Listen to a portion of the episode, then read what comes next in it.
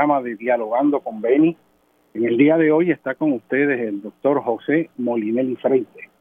Este, Rosana pues está atendiendo este, ciertas eh, actividades profesionales y descansando también, así que estamos en el día de hoy aquí apoyando siempre este programa en el espíritu de Beni Frankie Cerezo, que siempre estaba preocupado porque hubiera un espacio en la radio donde se pudieran discutir con amplitud temas que en el día a día pues se hace siempre muy difícil eh, discutir este, y examinar las cosas con profundidad por el ritmo de las noticias.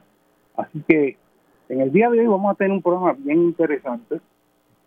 vamos a estar tratando con distintos issues este, yo pues naturalmente tengo muchas preocupaciones como todos ustedes con la situación de Puerto Rico, la cuestión legal, cómo se está este, bregando con la situación ambiental que cada vez nos está estallando literalmente en la cara. Estamos viendo las consecuencias de no haber planificado adecuadamente y, haber planificado pues eh, para beneficiar, para beneficio de ciertos grupos, pero a costa del interés general del país. Y uno nada más que tiene que coger la prensa todos los días y uno ve toda esa conexión ambiental, desde el derrumbe en la PR-52 allí frente al monumento al indio, que bloqueó dos carriles completamente, que milagrosamente no estaba pasando un vehículo de motor en el momento en que hubo todo ese, eh, ese deslizamiento y caída de rocas este, a las noticias que sale hoy de que eh, se acaba de encontrar este, este grupo que está investigando los problemas de contaminación con gas radón, ha encontrado niveles este, muy altos eh, por encima de los estándares del gas radón, que es un gas que es radioactivo este, y que está asociado en Estados Unidos a la pérdida de vida de decenas de miles de personas anualmente. Y en Puerto Rico esto se vino a examinar más formalmente en, los últimos dos años este, a través de un grupo del Colegio de Mayagüez y hicieron un muestreo en las regiones del Carso. Y efectivamente encontraron eh, bastantes propiedades, este, residencias que presentaron niveles del gas radón este, muy altos. Y esto pues ciertamente este, sumamente preocupante. Se está planteando que se debe pues estar examinando y hasta requerir que cuando se compre una vivienda se haga una evaluación de presencia de gas radón, al igual que se determina eh, si hay este, contaminación con pintura de plomo u otro tipo de problema. Así que, este, de nuevo, esto es un asunto ambiental que si no comprendemos cómo funciona el ambiente y no construimos tomándose en consideración, pues vamos a sufrir las consecuencias de eso. De hecho, gran parte de los, de los cánceres en el pulmón en los Estados Unidos que ocurren en las personas que no fuman, que aparentemente no hay ninguna razón para que lo tengan, está asociado a la exposición del gas radón.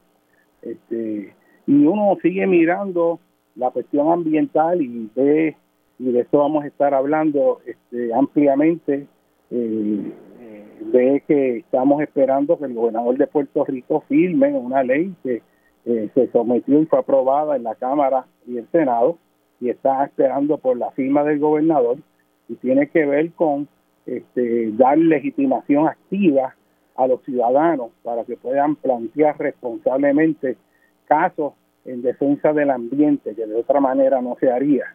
Y es que donde quiera que miramos en Puerto Rico vemos cosas este, que no se debieron haber hecho, vemos destrucción ambiental, construcción en zonas este, expuestas a inundaciones, construcción en zonas expuestas a marejadas, en zonas susceptibles a deslizamientos, y después cuando hay un evento extremo, pues nos preguntamos, adiós, ¿y por qué la casa se inundó? ¿Qué pasó? Si a esto la Junta de Planificación y OCPE le dieron permiso. Y entonces vemos cómo ese acervo eh, patrimonial de infraestructura, de casas, residencias, carreteras, lo perdemos, lo perdemos porque no hemos este, considerado los elementos ambientales adecuadamente. Así que vamos a estar hablando de este de esta ley que esperamos que firme el gobernador este, eh, de legitimación activa que permite que los ciudadanos puedan hacer reclamos aunque no vivan en el, al lado de donde está ocurriendo el desastre. Este, y con esto vamos a tener, ¿verdad? El licenciado Pedro Sade, que por décadas este, ha sido un incansable defensor este, de las leyes que protegen al ambiente. Son leyes que están ahí, que no se cumplen, y si el gobierno no hace que se cumplan los ciudadanos, los profesionales del derecho, igual que los científicos, las comunidades, eh, tienen que dar un paso al frente para que esas leyes se cumplan, eh, porque es clave que se dele eh, por la defensa del ambiente, que si no, no vamos a tener un país sostenible. Si algo estamos viendo en Puerto Rico, es un país que cada vez se hace más insostenible precisamente porque todavía a estas alturas, en pleno siglo XXI, a pesar de todas las lecciones que hay, seguimos haciendo las cosas como si nada hubiera pasado, las seguimos haciendo como siempre se habían hecho. Así que vamos a estar hablando de ese tema y otros temas más que voy a estar comentando. Eh, voy a estar hablando también de eh, que la población del mundo, y esto como que ha pasado debajo del radar, fíjese, no se ha hablado mucho, y es que las Naciones Unidas este, celebró y hizo un hito el pasado 15 de noviembre, este, indicando a base de cómo ellos tabulan el crecimiento poblacional, que la población del mundo llegó a alcanzar 8 mil millones de habitantes.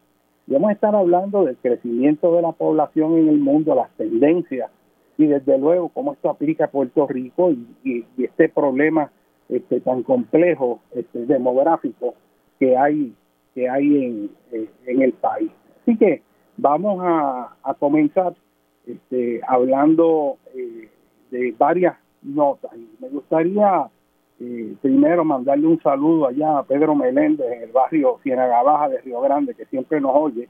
Y desde luego al artista residente de Puerto Rico allá en el condado de Dade, en Florida, a Teófilo Freites, que siempre nos mantiene informados de toda esa actividad de arte que se está efectuando allá en el condado de Dade, en Miami.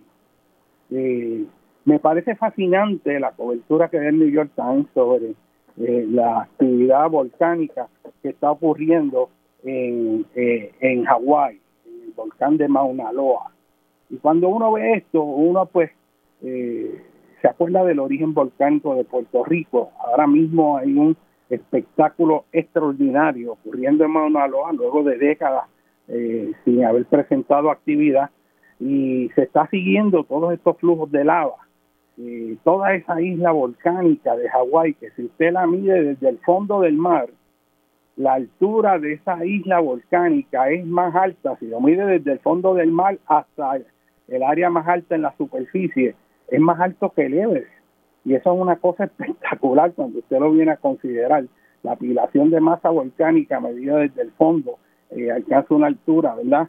Este, que es comparable, poco más alto que el Everest. También en Puerto Rico, sepa usted que si uno coge la parte más profunda del sistema de la trinchera de Puerto Rico al norte de la isla y pone el monte Everest en la parte más profunda de la trinchera para que salga para afuera, este, eh, saldría un cucuruchito de la montaña para afuera, o sea que, que prácticamente la profundidad es tan, tan grande al norte de Puerto Rico que puede engolfar eh, casi la totalidad de la masa del, monte Everest ahí ubicada. Y estos son datos que a mí me parecen fascinantes. En cuanto a la actividad volcánica, pues eh, solamente ahora está Hawái activo, pero hace un poco tiempo atrás vimos fascinado lo que estaba ocurriendo acá en otro punto caliente en las Islas Canarias, el volcán de Cumbre Vieja, que hizo erupción, afectó un montón de comunidades, bloqueó carreteras y según comenzó, pues así mismo se detuvo la erupción, esa fase. Estos volcanes tienen actividades intermitentes.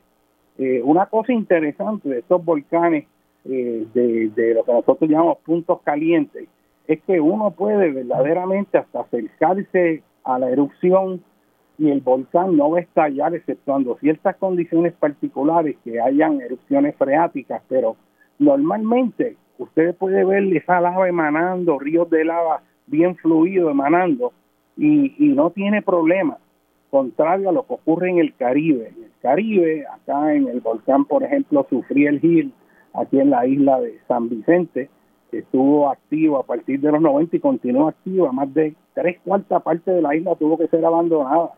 Recuerden ustedes que a principios del siglo pasado, ya como para el 1902, hizo erupción en la isla de Martinica, eh, el monte Pelé, este, al lado de la que está este, colindando con la capital de la isla, San Pierre. Y ese volcán hizo erupción y mató decenas de miles de personas en un instante cuando bajaron nubes ardientes eh, de masas incandescentes de gases volcánicos densos con flujos piroclásticos y arrasaron con la ciudad. Dicen que las cucharas se derritieron, se vitrificaron este, este eh, los ladrillos, eh, la gente murió sofocada.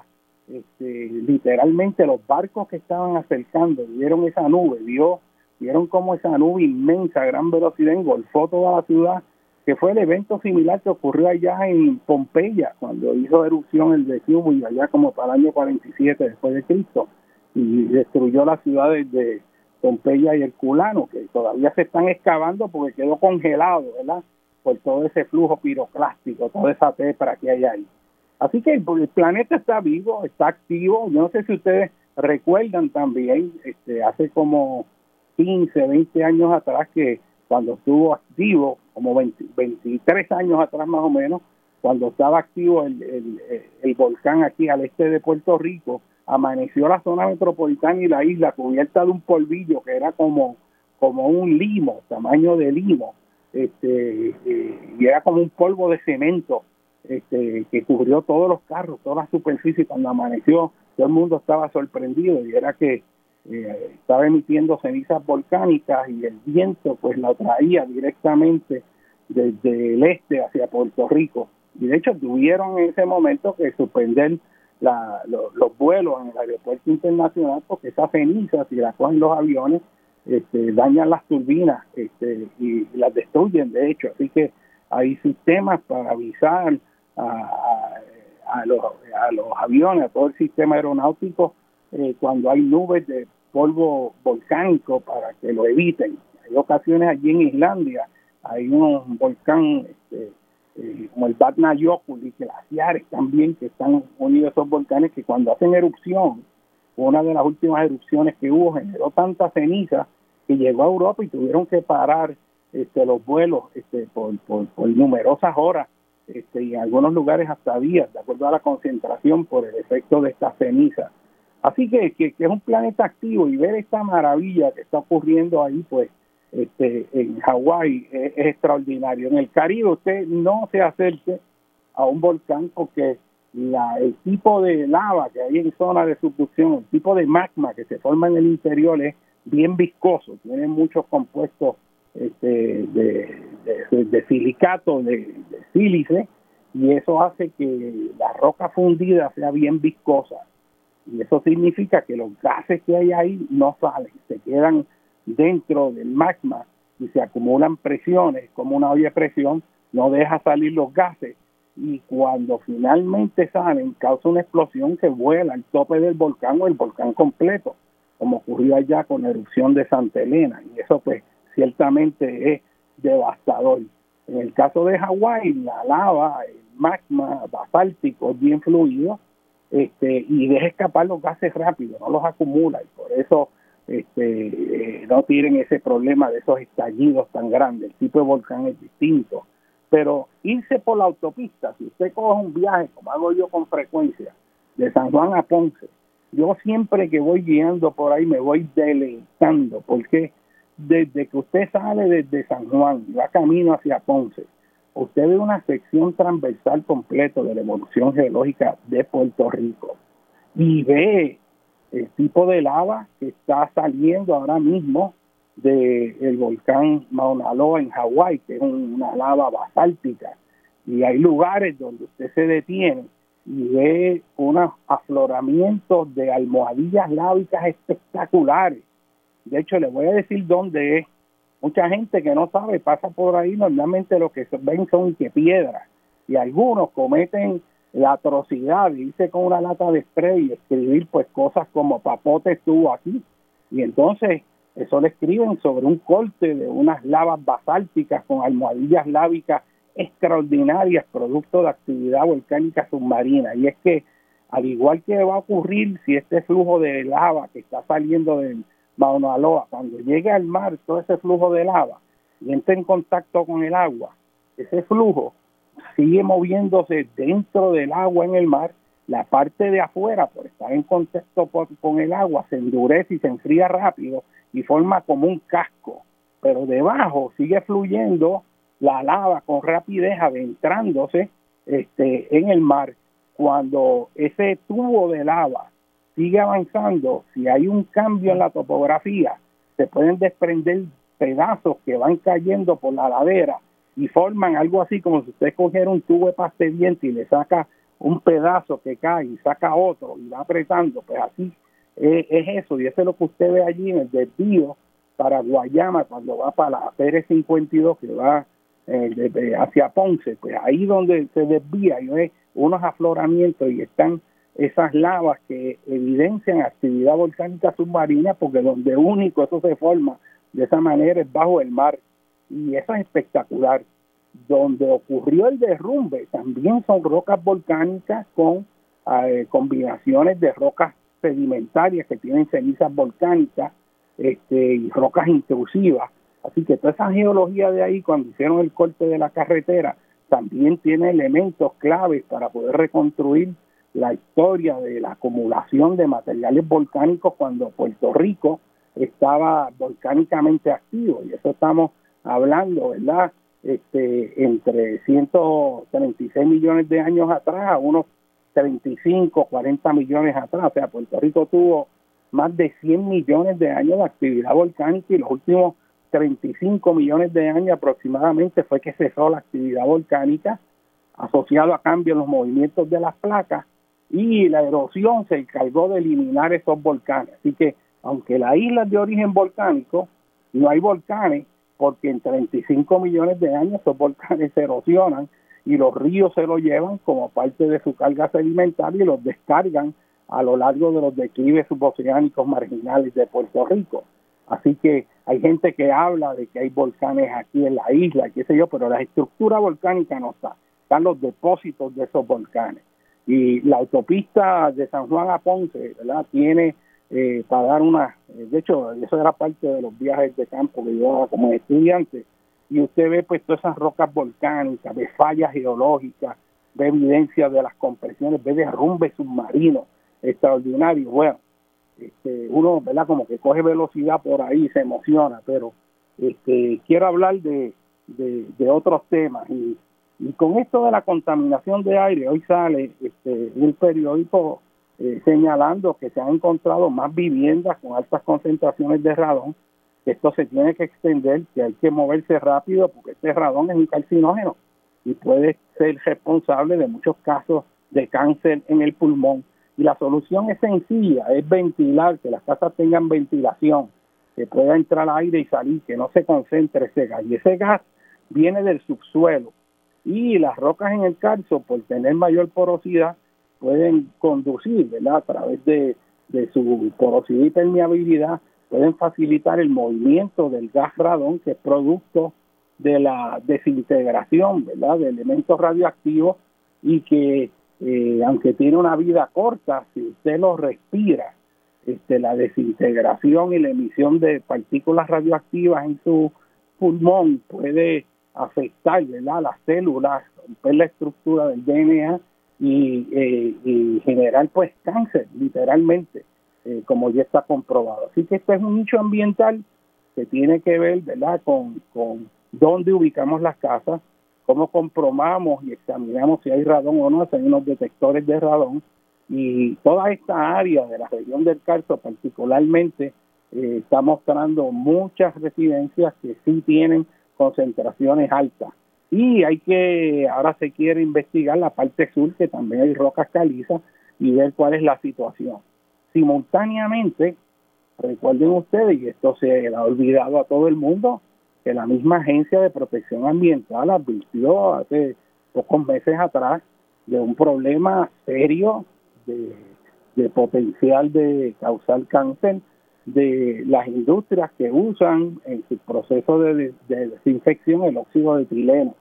Y se encontró que este, distintas industrias en Salinas, en Villalba, en Rincón, en Fajardo, que utilizan el óxido de etileno, este, eh, tienen potencialmente eh, amenazados y expuestos a sustancias carcinogénicas a la población colindante con estas industrias. Y esto es algo que a mí me parece alarmante, esto no se discute, no se habla, se mencionó como algo marginal, pero ahora mismo hay decenas de miles de familias en Puerto Rico que están respirando este eh, aire que tiene carcinogénico y que los niveles y concentraciones que hay son lo suficientes este, para aumentar la incidencia de cáncer en esas áreas. Mucha de esta gente, yo estoy seguro, no sabe eso. Mucha de esta gente puede tener niños, personas mayores, este, en esas propiedades que están expuestos. La Agencia de Protección Ambiental indica hasta, hizo unos mapas que indican las zonas de mayor peligro, donde esas concentraciones son más altas. Pero yo no he oído, el secretario de Salud, no he oído una discusión amplia este, para tratar esto con prontitud, meramente pues hay como una cuestión de, ah, sí, pues estamos informados, vamos a esperar a ver qué hacemos. Mientras tanto, hay decenas de miles de gente expuesta a contaminación de aire que produce cáncer. y que además de esto del radón que sale hoy, pues tenemos este, toda esta fuente carcinogénica de origen antropogénico proveniente de industrias que están identificadas, donde la Agencia de Protección Ambiental ha hecho un modelaje matemático para poder eh, ubicar las zonas de mayor riesgo de acuerdo a la dirección de los vientos, a las condiciones microclimatológicas locales y ver las, las concentraciones posibles a que está expuesta la población. Yo creo que los alcaldes por lo menos deben ir a informar a toda la comunidad. Este, hay que contestarle muchas preguntas a la comunidad, pero yo no veo movimiento. A mí me sorprende cómo algo este, tan, de, tan, tan importante no se está hablando y discutiendo en el país. Yo creo que la mayor parte de la gente eso se lo olvidó. Así que en este momento tenemos decenas de miles de gente expuesta a carcinogénicos, dicho por la Agencia de Protección Ambiental, este, que están los mapas, este, y, y la pregunta es, bueno, ¿son esas concentraciones suficientemente altas para que yo tenga que salirme? Si hay una mamá que tiene, que está gestando un niño, es mucho más vulnerable ese niño a esa exposición este, a esos gases que la mamá está respirando. Hay muchas preguntas, ¿me debo quedar aquí o me voy? ¿Cómo se afecta el valor de las propiedades una vez usted sabe que está en una zona donde la, atmósfera está, eh, están presentes pues, sustancias que pueden producir cáncer?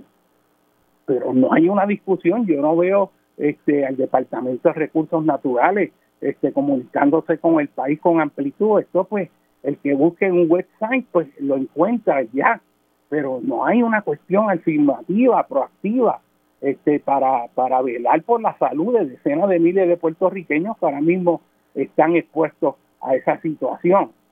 Así que con respecto al aire, o sea, tenemos muchos problemas y en la parte sur se combina esa, esa contaminación también con la que viene de la quema de carbón que también añade sustancias este, que son carcinogénicas, que empeoran la, la situación porque puede haber un efecto sinergístico donde si son dos fuentes o malas de contaminación, sí pueden tener un impacto mucho mayor.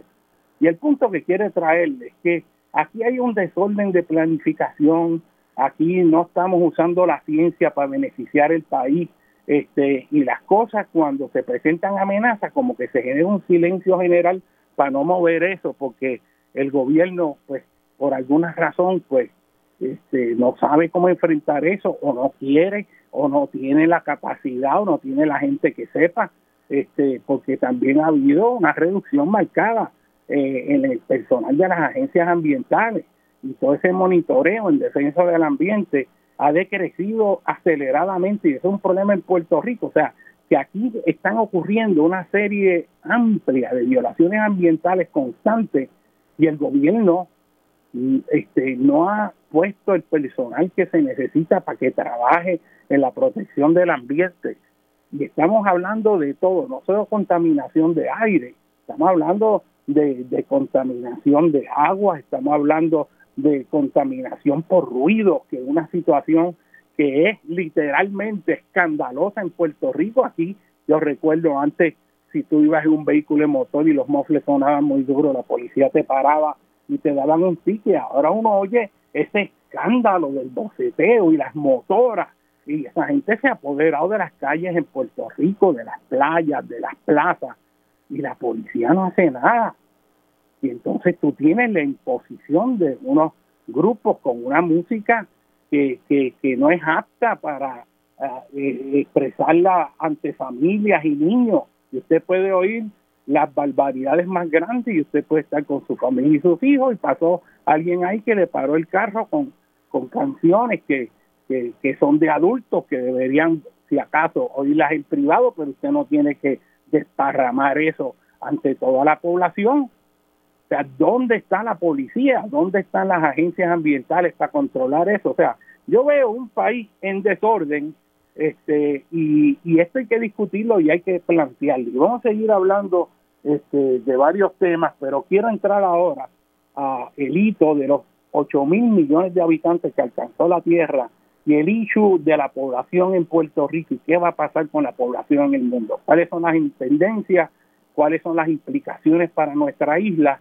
y ese es un tema fundamental que hay que discutir. Vamos a una breve pausa ahora, estamos en dialogando con Beni, con ustedes, el doctor José Molina Diferente.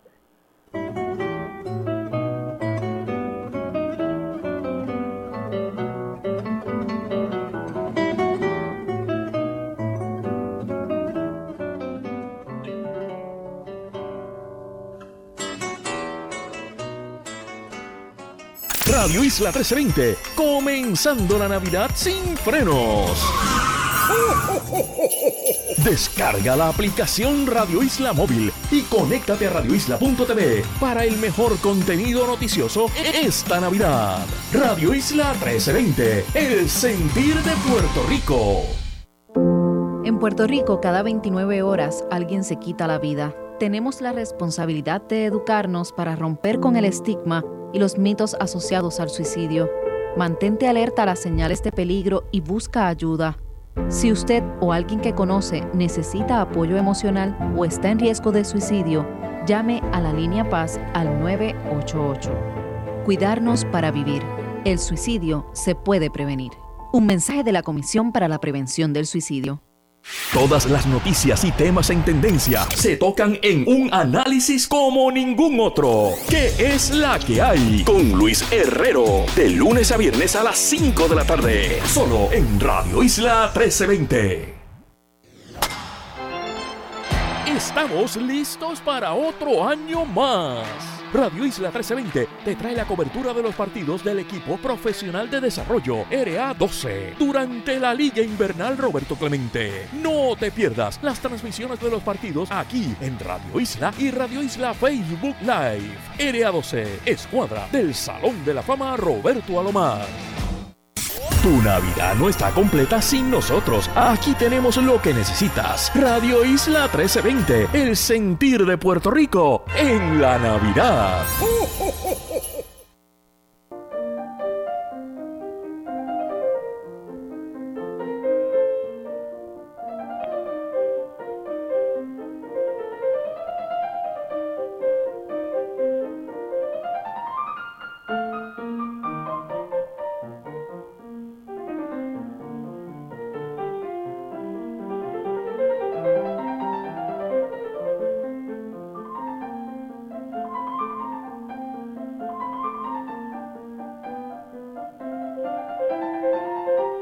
Bueno, mis queridos, continuamos dialogando con Benny, con ustedes el doctor José Molinelli Freite.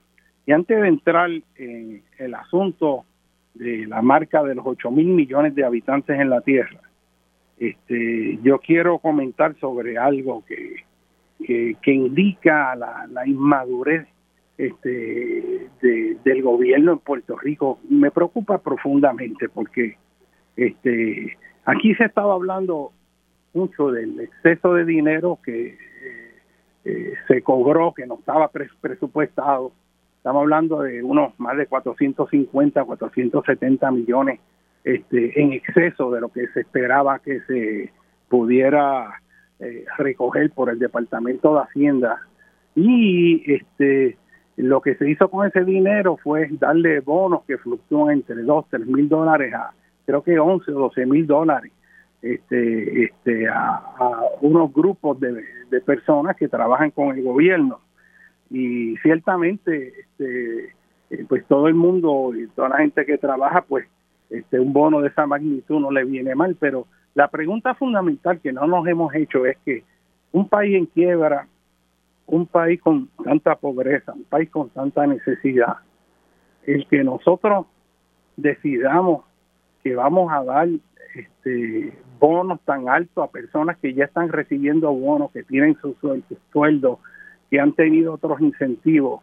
Y de momento resulta que de todas las prioridades que hay en el país, la prioridad es darle bonos que fluctúan entre, creo que dos mil, tres mil dólares y hasta eh, 12 mil dólares por persona. O sea, eso es una cosa que denota este, la inmadurez de un gobierno que no tiene visión y, eso a mí me preocupa más porque cuando se vaya la Junta de Control Fiscal, va a estar ese mismo gobierno que va a volver a cometer los mismos errores que nos llevaron a la quiebra. Y una de las preocupaciones más grandes, todo el mundo se cree aquí que si se va a la Junta se resuelven los problemas. Pero yo, te, yo les voy a compartir algo. Yo tengo serias preocupaciones con respecto a un gobierno que sea sensato, y que establezca la prioridad de donde están. Y yo les voy a dar un ejemplo de algo, de una persona que yo siempre he admirado y respetado, que es un comediante que, que, es muy querido en Puerto Rico y ese es Raymond Arrieta. Raymond Arrieta, todos los años yo veo cómo esa persona organiza una caminata inmensa por toda la isla, deja lo que está haciendo y ese hombre va barrio por barrio, pueblo por pueblo, colectando dinero, creo que es para el hospital oncológico, el hospital universitario, un hospital.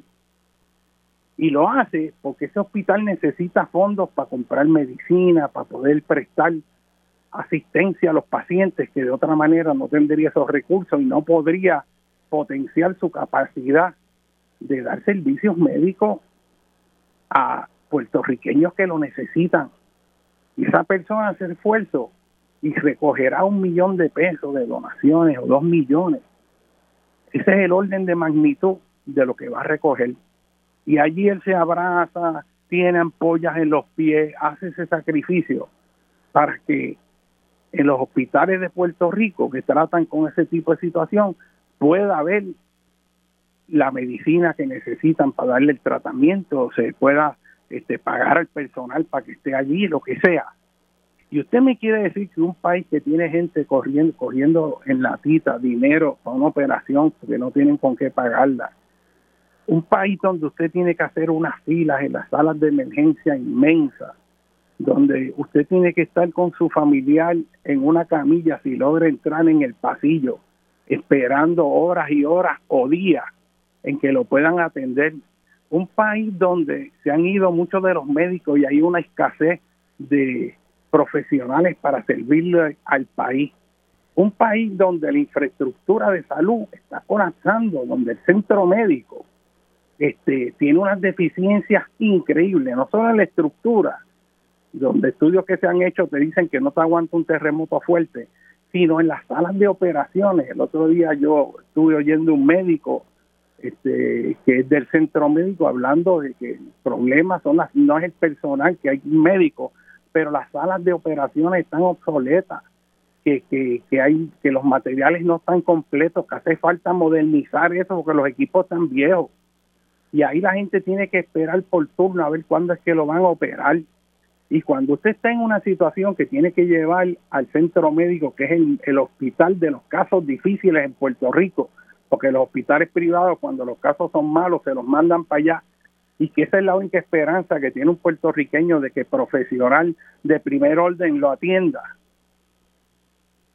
Y usted me dice que eso no tiene ninguna prioridad, que la prioridad es coger esos 470 millones de dólares para dárselo en bono para que los compren en televisores y todo ese dinero se vaya para allá, para Singapur o para, o para Taiwán o donde sea que hayan hecho todos esos televisores.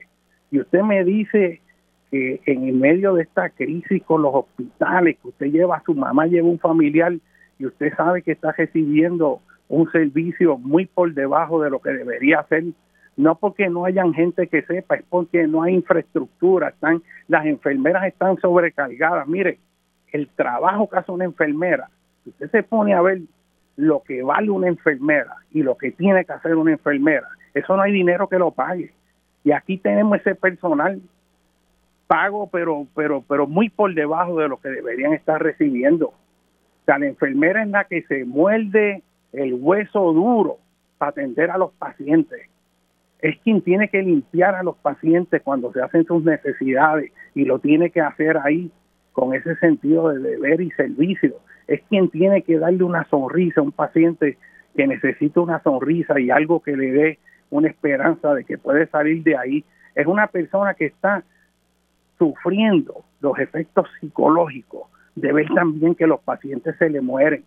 Son las enfermeras las que tienen que bregar con los que se mueren porque el médico firma y se va pero la enfermera es la que tiene que dar la cara ahí. Y usted me dice a mí que la prioridad es dar 470 millones para que se vaya en una jauja de Navidad, cuando hay todas esas necesidades en el país. Y aquí no hay una indignación masiva con respecto a eso. O sea, ¿cómo es posible que en este país, donde hay tanta necesidad, donde hay tanta prioridad, donde hay tanta cosa que se puede hacer, se agarre casi medio billón de dólares y se tire por la borda y no va a quedar nada. Mire, con esa cantidad usted puede hacer un hospital nuevo al lado de los que están del centro médico, de más de 3 o 400 camas, con sala de operación. Está hablando de medio billón de dólares. Y si lo quiere hacer más grande, aporte una cantidad adicional, porque eso se necesita en Puerto Rico. Usted no sabe que la, la, población de Puerto Rico es una población envejeciente, donde casi una cuarta parte de la población tiene más de 60, 65 años de edad y que la demanda por servicios médicos va a ir incrementando. Y aquí apenas los servicios dan para atender las necesidades de la población. Usted no sabe que si aquí viene un sismo fuerte de verdad, no va a haber capacidad para atender la población y mucha gente va a morir porque no hay la infraestructura para atenderla porque no hemos pensado en eso adecuadamente. Sabemos que está, pero como que no tiene prioridad. Y entonces usted me dice que la prioridad de esta administración es decir, ah, hay que cumplir con las leyes porque eso es un acuerdo. Así que vamos a darlo de bono para todo el mundo, para que, para, que ese grupo selecto, pues, que, estuvo de acuerdo con lo, con pactar con la Junta de Control Fiscal, pues que pueda escoger. A mí me parece eso profundamente indignante. Hay una total falta de sentido de prioridad. Yo veo otros que el reclamo es que, ah, no, que aquellos nada más, yo quiero chavos para mí.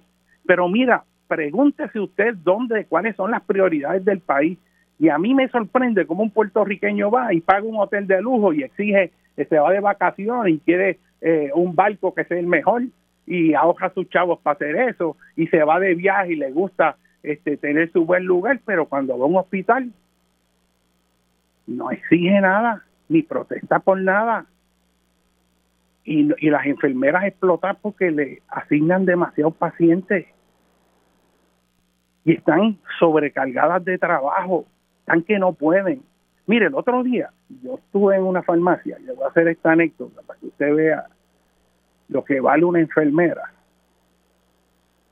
Y veo a esta mujer, esta muchacha joven en una caja, en una farmacia, y se me pareció un estudiante de, la universidad, de los miles de estudiantes que yo tenía, y usted se graduó de, de la universidad, usted estudió en naturales, así yo estudié, que sí, yo, ok ¿Y qué, y, está, y, qué estudió? Ah, pues yo soy enfermera. Y usted es enfermera, pero pero está aquí, ¿qué, qué tiene? ¿Dos trabajos? Dice, no, no, no, me tuve que salir. Y, entonces era una, mujer joven. Y, y, pues me atrevo a preguntarle, ¿y, qué pasó? Y me dice, no, no, es que este no pude porque la crisis del COVID este, estaba atendiendo a los pacientes y hubo tres pacientes que yo tenía que yo me encariñé mucho con ellos y, y no había suficientes recursos y yo luché con ellos y luché con ellos y uno se emocionalmente se vincula a ellos este y, y esos tres pacientes se me murieron yo estando con ella y, y el costo emocional de eso me, di cuenta que no podía y me tuve que salir porque porque no puedo entonces tú tienes aquí unas situaciones eh, muy fuertes emocionalmente. Y aquí uno de los, de los, de los personales que más, del personal más maltratado son las enfermeras, sobrecargadas de trabajo. O sea, aquí nosotros tenemos las prioridades invertidas. Usted nada más piense que usted es el que está en ese hospital y usted piense quién es el que cuando usted no puede valerse por sí mismo, quién es el que lo va a atender usted. Usted quiere una persona ahí que, esté bien paga, que por lo menos pueda dedicarse a su trabajo y no tenga que estar buscando segundos o terceros trabajos. Una persona que se le respete por su trabajo. Porque lo que hace una enfermera, piense usted que usted lo va a hacer. Usted va a ver lo duro que puede ser eso, porque usted está bregando con gente que no solo va a echar para adelante, pero va a haber gente que se le va a morir y está bregando con las situaciones más duras. Y esa reflexión hay que hacerla. Así que eso, ese casi medio billón de dólares previo para empezarlo a repartir antes de las navidades, eso hace por varios años. A mí me parece una cosa insensata, a mí me parece una inmoralidad con el mismo pueblo. Y lo peor de todo es que mucha gente ni se da cuenta ni piensa en eso, porque desafortunadamente la vida se ha puesto tan dura en Puerto Rico que ya la gente no quiere oír, no quiere ver, no quiere pensar, la gente apaga la televisión, apaga la radio. A veces pienso que es mejor que lo apaguen porque es tanta la basura y la desinformación que a veces se oye en ciertas emisoras que tratan de, de, de hacer que la verdad sea mentira y que la luz sea oscuridad.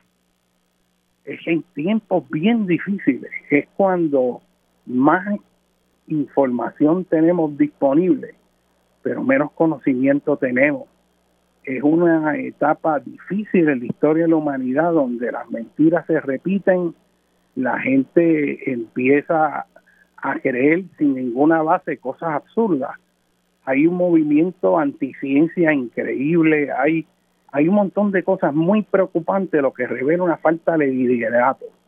Piensa usted en el gobierno de Puerto Rico, quién es, dígame una persona que usted admira y respeta, y lo ve como un líder que usted confía. Piensa usted en el gobierno de Puerto Rico, en esta administración, alguien que usted se sienta inspirado, que le dé esperanza de que mañana va a ser mejor que hoy. y no va a venir nadie a su mente. Lo peor de todo es que usted va a pensar y va a decir, no, no, es que todos roban. Aunque los cambie, los que vienen son iguales. Es más, yo no voy a votar porque yo estoy cansado.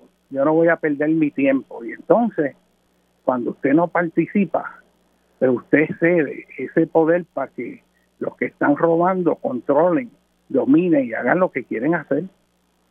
Y este es el momento en que cada ciudadano en Puerto Rico tiene que dar un paso al frente y salir en defensa de este país, salir en defensa de la decencia, salir en defensa de la verdad, señalar a los que mienten y difaman.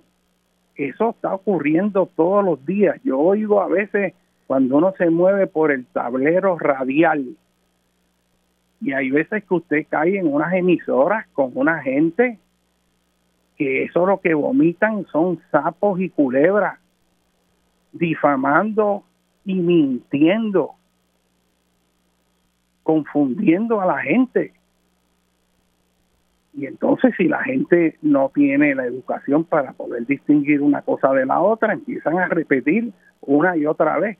Yo he oído gente en la radio diciendo que el, extraordinario proyecto de Casa Pueblo que eso lo respeta todo el mundo en Puerto Rico, porque el trabajo que han hecho los Masol y todos los que están con ellos, no los voy a mencionar porque la lista no acaba, es una cosa extraordinaria y respetable porque sin recursos, están dando un ejemplo de cómo se puede hacer un país mejor, con recursos limitados, pero con un espíritu y una visión que es ejemplar.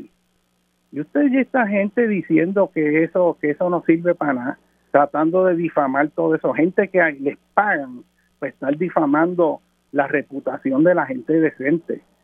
Esos son los psicofantes del siglo XXI. Y tú los ves repitiendo mentiras. Hay funcionarios del gobierno corrupto de Ricardo Rosselló opinando, diciendo, mintiendo, metiéndole miedo a la gente, difamando como una cosa increíble y no pasa nada. Y entonces, como quién es el que miente más veces, y ese es el que prevalece. Y la gente sorprendentemente se lo cree, se lo cree, porque lo oye en la radio. por eso es que hay que dar un paso al frente, porque esta es la última oportunidad en esta próxima elección de salvar a Puerto Rico. Y te, yo pienso que hay que buscar una tercera fuerza que unifique el país, que sea una fuerza que represente la decencia en Puerto Rico, que represente la esperanza, que represente el buen gobierno, porque en Puerto Rico hay profesionales de primer orden en todas las áreas, pero eso no están sirviendo en el gobierno, porque no los puedes poner, porque si son inteligentes y piensan, no va a lograr lo que quieren que hagan los corruptos ponen funcionarios de gobierno que obedecen lo que le mandan y tejen la tela que le dicen que tienen que coser. Si tú piensas y piensas y aportas tus ideas, eso no tiene espacio ahí. Por eso usted se plantea y mira quién quiénes dirigen las agencias de gobierno. Y en muy pocas ocasiones hay personas que son verdaderamente competentes. La mayor parte de las veces son incompetentes. Y si son competentes, el partido que se apoderó del gobierno le pone a sus secuaces para que lo estén velando. Tiene que tener gente al lado para que tome las decisiones. Y es que en Puerto Rico a la gente se le olvidó que un partido cuando gana tiene que entonces dejar de ser partido para servirle al país y convertirse en gobierno. Pero ya desde hace demasiado tiempo en Puerto Rico no hay gobierno porque quien está gobernando es un partido y cuando un partido gobierna, lo que hace es que secuestre el gobierno para lograr los intereses del partido y no los intereses del país. Y por eso a mí me preocupa profundamente cuando cogen agencias que desafortunadamente han perdido standing ya desde hace demasiado tiempo y las utilizan como el Departamento de Justicia para fabricar casos contra muchas personas que después cuando se ven no había caso, un caso fabricado. Y utilizan la fuerza del gobierno y la capacidad del gobierno para ir contra lo que ellos consideran son sus enemigos políticos, para hacerles daño a su familia, para difamarlo. Y eso no se puede permitir. Usted no puede permitir que un partido se apodere del gobierno, que es del pueblo, para utilizarlo contra el mismo pueblo y utiliza los recursos del propio gobierno para llevar a cabo esa fechoría. Y si lo meten en corte, usa los chavos del pueblo de Puerto Rico para comprar los bufetes más caros para que defiendan las fechorías que hicieron. Y entonces, ¿dónde vamos a parar? Puerto Rico se ha perdido la credibilidad en las instituciones y eso es muy, muy, muy serio, muy serio. Y el puertorriqueño tiene que reflexionar sobre lo que oye y poder separar la paja del grano y saber que pensar quién está diciendo lo que está diciendo, por qué lo dice, cuál es el fundamento y poder pensar críticamente. Pero usted no puede meterse a repetir la mentira y estar insultando innecesariamente. O sea, este Puerto Rico necesita un proceso donde haya decencia. Y hasta que no haya decencia, este país no echa para adelante más. Con nada más tener un gobierno honrado y decente que tenga los mejores funcionarios, este país echa para adelante. Si aquí hay una cantidad de dinero que se genera increíble y entra en el país, pero lo están saqueando. Yo veo las cosas y eso yo lo veo en todos lados. Le roban a los americanos y le roban a los puertorriqueños y no pasa nada. Cambian las leyes para entonces robar legalmente.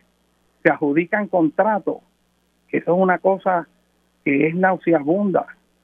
Mire usted este contrato de Luma, cómo es que el gobierno, el Lucy vuelve a firmarlo y no le cambia nada, sabiendo todo lo que ha pasado. ¿Cómo es que tenemos un gobernador que está a favor de los intereses, que están en contra de los intereses del pueblo de Puerto Rico? ¿Cómo es que tenemos un gobernador que era que asesoraba a la Junta contra el gobierno de Puerto Rico y el país. Y ahora es el gobernador y está facilitando ese proceso para todos esos intereses corporativos. O sea, ¿cómo es posible que eso esté pasando ahí y no ocurre nada? Que hayan tantos familiares, que hayan todos esos esquemas de corrupción, de, de eh, o sea, mire, pasaron una ley contra el nepotismo y los partidos tradicionales les cocotaron. Y me da pena con el Partido Popular que, que también le votó en contra. Una ley para evitar el nepotismo y el Partido Nuevo Progresista, todos los del Partido Nuevo Progresista se opusieron a que se pasara una ley que regulara eficientemente el que hayan familiares de políticos metidos en el gobierno. O sea, ¿cómo es posible que eso ocurra?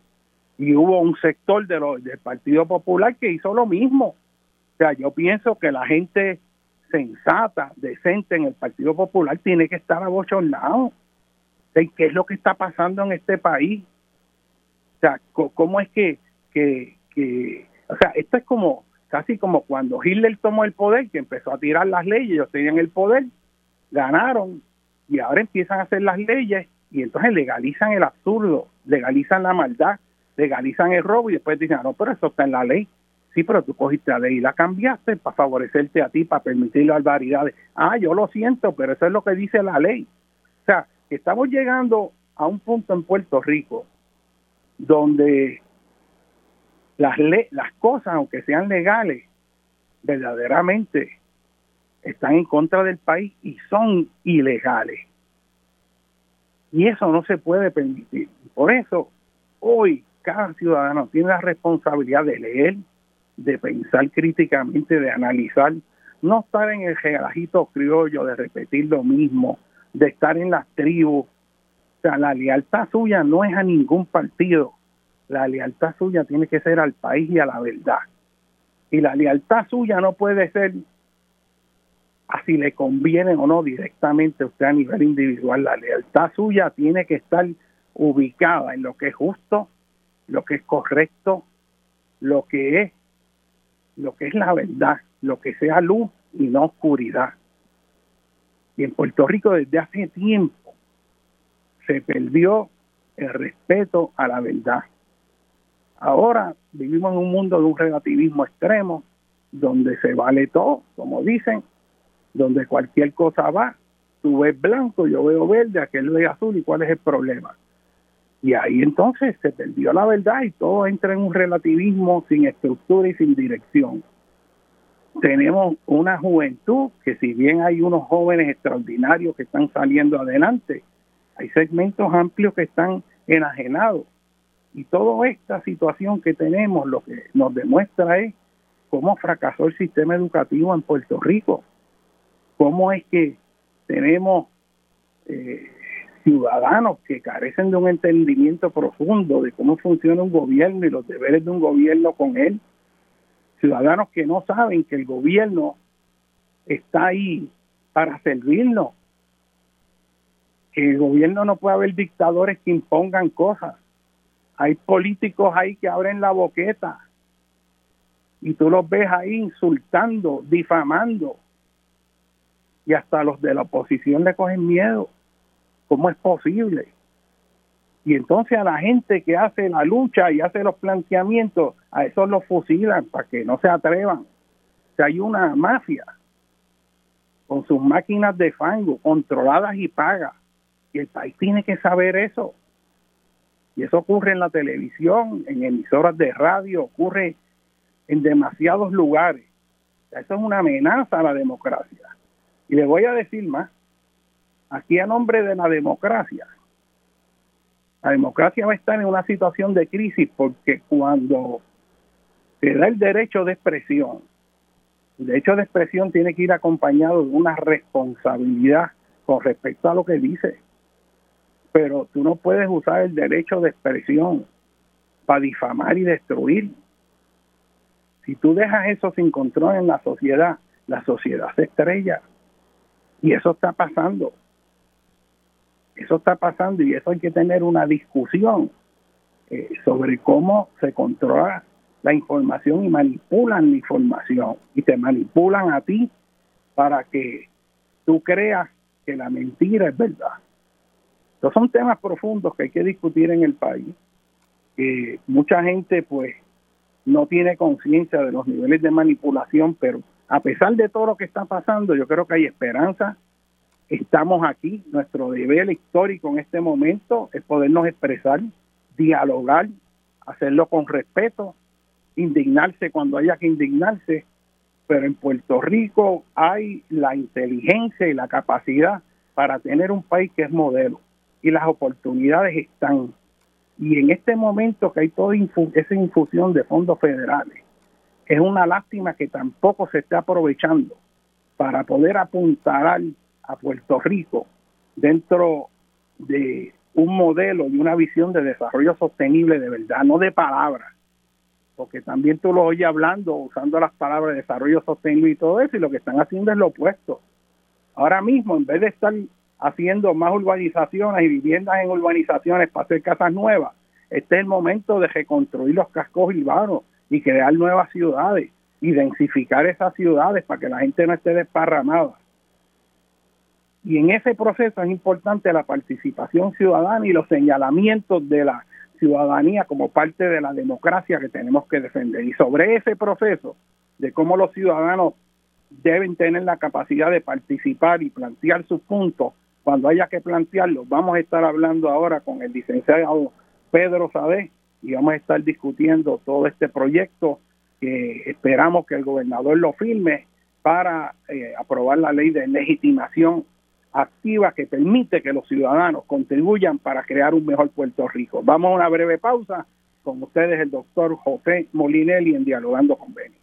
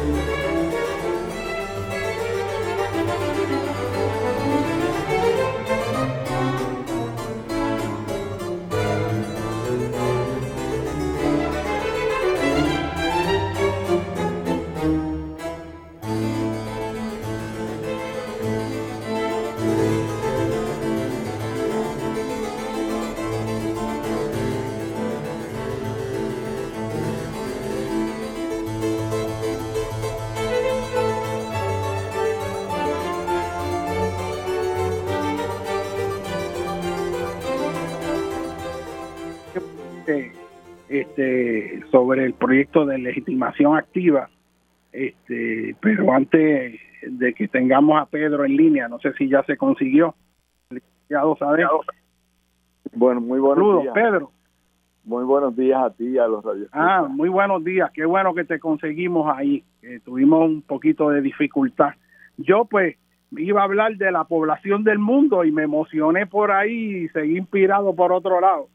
Este, pero vamos a hablar de, este proyecto tan importante que está en espera de la firma del gobernador, que yo creo que es esencial como parte de darle participación a la ciudadanía, que es un elemento esencial de la democracia, porque en los países donde la ciudadanía no, no participa y no aporta responsablemente su idea, su conocimiento para hacer un país mejor, cuando eso se coarta, pues el país no avanza. Yo donde quiera que he viajado y yo veo cosas bien hechas, averiguo, mira esto qué maravilloso, qué pasó aquí. Ah, eso fue un grupo de ciudadanos que empezó a, a, a traer esa idea y empezaron a trabajarla y terminó haciéndose. O sea que, que, que esa participación democrática este, es fundamental y me gustaría este, que tú pudieras explicarle al pueblo de Puerto Rico la importancia de todo este proyecto que es esencial en la defensa de Puerto Rico, de su ambiente, del progreso y desarrollo económico sostenible, que es lo que a fin de cuentas queremos. Así que, Pedro, pues te damos la bienvenida acá. Cuéntanos. Sí, pues muchísimas gracias por la oportunidad para poder este, explicar este proyecto y su gran importancia y sobre todo eh, llevarle al señor gobernador el mensaje claro, eh, contundente de que firme este proyecto. Eh, este proyecto eh, lleva el número, proyecto de la Cámara 474, y vamos a explicar básicamente lo que dispone y por qué su importancia y cuál es la situación actual en términos de la firma del o no del señor gobernador. Este proyecto básicamente da el derecho a la ciudadanía, a los grupos vecinales, comunidades, grupos ambientales, a que tengan el derecho a que cuando presenten una querella ante una agencia, una demanda ante los tribunales, una apelación eh, ante los tribunales contra una decisión ya tomada, eh, para que entonces se les atienda en los méritos esa reclamación, la que fuera, en cualquiera de esas instancias. Eh, eso es muy importante porque en los últimos años los grupos de comunidades, grupos ambientales y ciudadanos individuales no han podido lograr que se atiendan en los méritos sus reclamaciones. No en todos los casos, pero en la gran mayoría está ocurriendo un serio discrimen contra estas iniciativas de la ciudadanía, empleándose para ello unas doctrinas muy particulares de, de los tribunales que con éxito el gobierno y las grandes empresas las han utilizado para que ni siquiera se atienda los méritos de lo que se, se reclama. Por ejemplo, supón tú que un grupo de personas quiere detener que se destruyan unos árboles en un vecindario o que se destruya un, una vegetación en una zona costera. Pues ellos puede ser que presenten una querella, puede ser que presenten una demanda o una apelación eh, y o que cuestionen en los tribunales la validez de un permiso. Eh, entonces están expuestos en muchos casos a que se desestime ni siquiera se atienda lo que están alegando a base de que no, no tienen una legitimación, que no, no pueden demostrar cómo es que les afecta directamente. O sea, la idea, el concepto, el, concepto de legitimación activa, este, básicamente tiene que ver con lo que en Puerto Rico la frase común sería, usted no tiene vela en este entierro. Si usted no tiene vela en este entierro, usted no tiene nada que decir, aunque esté ocurriendo la barbaridad ambiental más grande.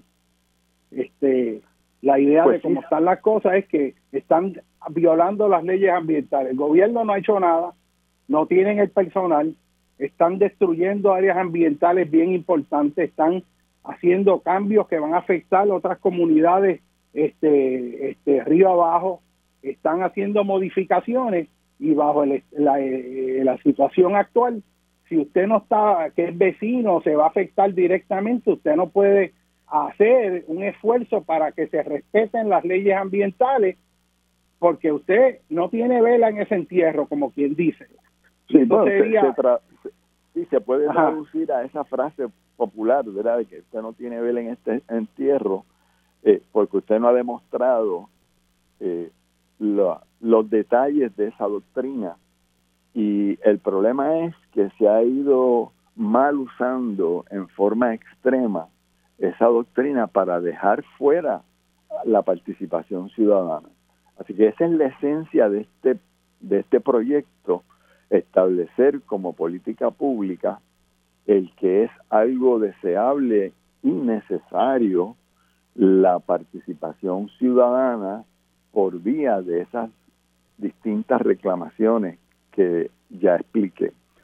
Y que entonces eh, una vez se determine que la alegación o la reclamación es sobre asunto, un asunto ambiental, que se está violando una ley o un reglamento, o que tenga que ver también con el cambio climático, pues entonces se pueda atender que en los méritos. En los méritos quiere decir, no es que te den la razón, ¿verdad? Por cualquier persona que o grupo que alegue, sino que se analice, se examine en los méritos.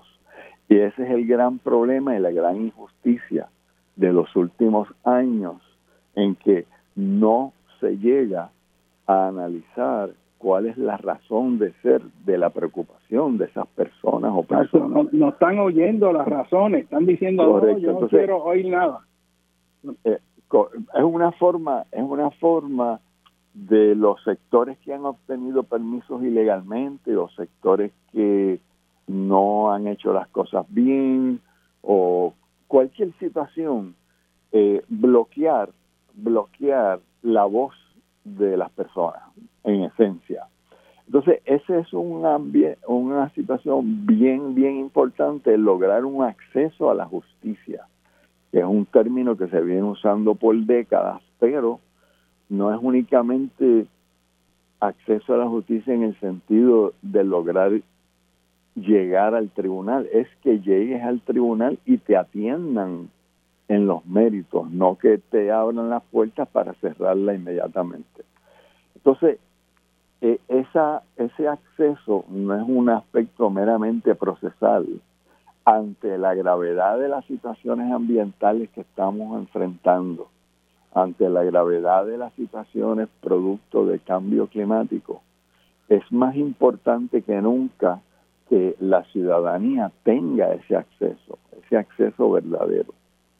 Eh, también, no solamente por la situación ambiental, sino porque en Puerto Rico en los últimos años se viene agravando la situación sobre las evaluaciones ambientales que se están haciendo en forma muy deficiente, se están haciendo en forma secreta, excepto unos casos seleccionados y específicos.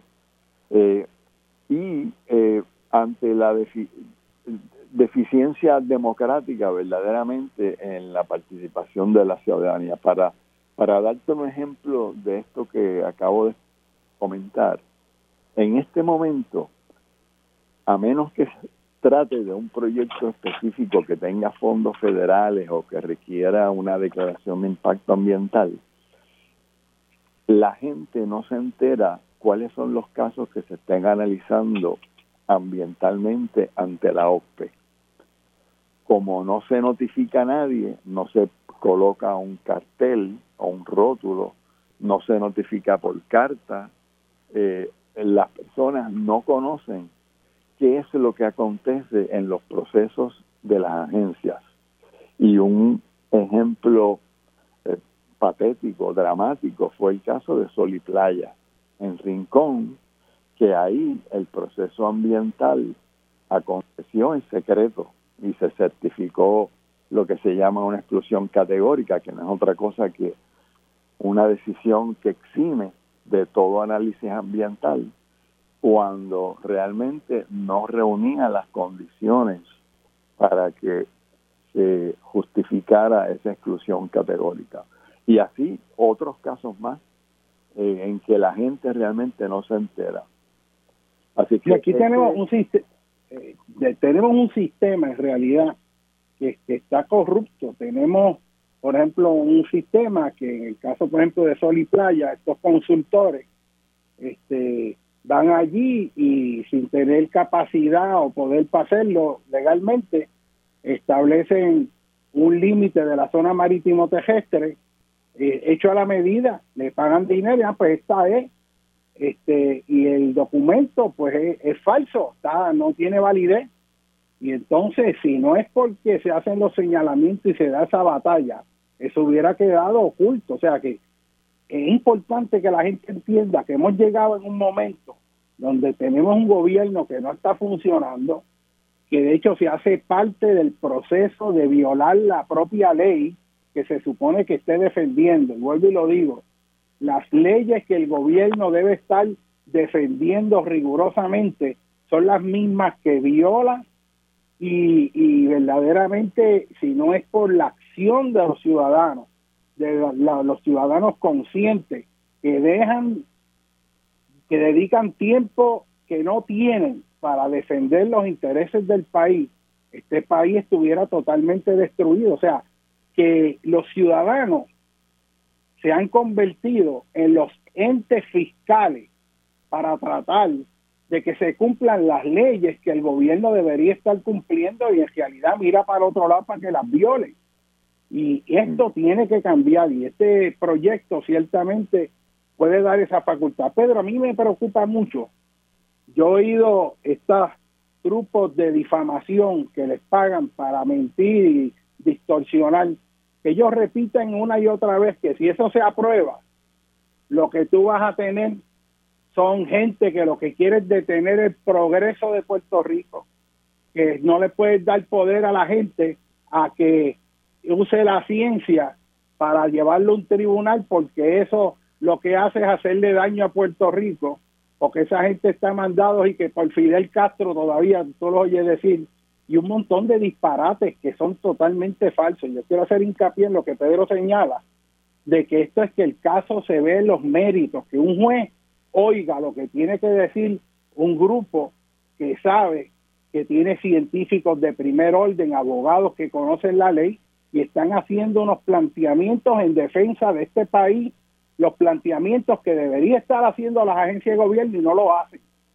Sea que esto es fundamental para que el país no se nos derrumbe encima y no sigamos teniendo todas las catástrofes que hemos, estamos, que hemos estado sufriendo, porque esa misma gente que hace proyectos donde no son, son los mismos que ahora le piden chavos a FEMA para que le den millones de dólares para que mitiguen los daños a los condominios que ellos construyeron ilegalmente en las costas, ¿se entiende?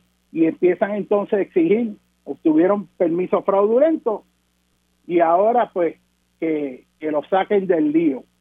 Sí. Eh, eh, bueno, estoy, estoy de acuerdo contigo lo que señalaste ahorita sobre el, el rol de la ciudadanía, pero esto tiene otro aspecto.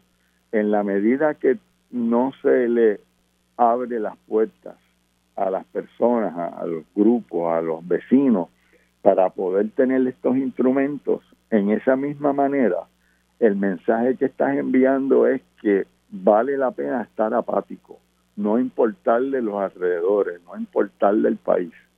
Y eso no puede ser, menos aún en esta situación en que estamos ante eh, lo, como están los recursos naturales y el cambio climático. Así que no es solamente una, una cuestión de eh, democrática, sino de promulgar una ciudadanía responsable. En cuanto a los ataques, pues han sido varios, pero ya tú has contestado. Esos son señalamientos infundados. Si lo que tiene la evidencia y el apoyo, pues no hay ningún problema que se atienden los méritos. No debiera haber ningún tipo de temor en cuanto a eso. Entonces, quisiera explicar cuál es la situación procesal de este proyecto. El señor gobernador eh, tiene hasta el 18 de diciembre para firmarlo. Pedro, una cosa, una cosa importante para que la gente entienda. Explícale lo que es legitimación activa a la gente, que ese término puede confundir a mucha gente que no está familiarizado con la cuestión legal y, y el concepto ahí, a ver si yo más o menos, tú me corrige, este, es legitimación activa es el, el proceso mediante el cual un ciudadano puede hacer un planteamiento con respecto a algún asunto, violación de leyes ambientales, y que pueda hacerlo, que tenga lo que en inglés llaman el standing, que, que pueda este, señalarlo y legalmente se le reconozca su capacidad para señalarlo. Porque al presente, si tú no eres el vecino que está afectado, tú no tienes, no estás legitimado y por lo tanto ah, yo no te voy a oír, no importa lo que tú digas. Y lo que estamos planteando es que sí, que un ciudadano que sepa, por ejemplo, yo que soy geomorfólogo, yo puedo ver un proyecto que se está construyendo mal en un río, en el meandro donde el cauce del río se erosiona, yo por mi profesión, yo puedo ver cosas que otra gente no va. Y digamos que yo veo eso en el río Guainabo y están cometiendo un error craso de construir en ese lugar. Pues como yo vivo en Río Piedra, si yo fuera a hacer ese señalamiento, pues me dirían, no, pero es que usted no tiene vela en este entierro, usted vive en Río Piedra, que está aquí hablando de un río en Guainabo o de una ladera en Morovi, usted no tiene nada que ver con eso, así que quédese callado. Entonces, ¿qué pasa? Eso evita, eso impediría que uno pudiera poner al servicio del país la pericia profesional de uno, porque no tienes legitimación activa porque tú no eres el dueño de esa propiedad, ni eres el vecino, y tú vives en otro lado de la isla, así que ¿qué tú haces aquí? es el estatus actual que es una barbaridad. El país tiene que usar su acervo de recursos, de peritos, para que aporten en todos los lugares para que las cosas se hagan bien. Y a fin de cuentas, la misma persona que va a hacer eso, si se le indica el error de lo que está haciendo, lo que termine beneficiándose porque tiene un conocimiento que no tenía. O sea, que, que, que, que, eso es, que la, es, el, eh, es el poder de dar al ciudadano la capacidad para hacer unos planteamientos legítimos, fundamentados. Y si tienen fundamento o no, eso lo va a determinar el juez. Eso no quiere decir que se pare el proyecto ni nada, sino que se va a oír un planteamiento. ¿Y cómo tú te vas a negar a oír un planteamiento serio de profesionales o de ciudadanos que quieren ayudar a este país? Sí, pues el concepto de legitimación activa, como tú lo explicaste en la primera parte de, lo que acabas de eh, comentar, sí es en esencia eso, es quién tiene legítimamente derecho a traer esa reclamación o esa demanda, esa querella, eh, que se traduce realmente a que esta ley otorga el derecho. Y está, al, al tú otorgar un derecho, estás otorgando ya la legitimidad. Es otorgar un derecho de que se atienda a tu reclamo, ya sea en esas distintas vertientes, demanda, querella o apelación. Así que esa es la esencia de lo que esto de lo que este proyecto otorga. Y es sumamente importante y hay varios aspectos que yo quisiera comentar para que estemos claros qué es lo que está pendiente en Fortaleza en este momento. El proyecto llegó a Fortaleza eh, desde la legislatura el 17 de noviembre y por disposición de ley o constitución, el gobernador tiene 30 días, es decir, hasta el 18 de diciembre, para firmarlo. si no lo firma, está vetado. Por lo cual, este programa que tú y yo estamos hablando, más otros más, lo que queremos es traer a la conciencia del pueblo la necesidad de que hagan sentir su voz, escribiendo, llamando, haciendo reuniones en sus vecindarios o con grupos ambientales o religiosos para que el señor gobernador lo firme. Él hasta ahora, y es preocupante, no se ha expresado ni lo ha firmado.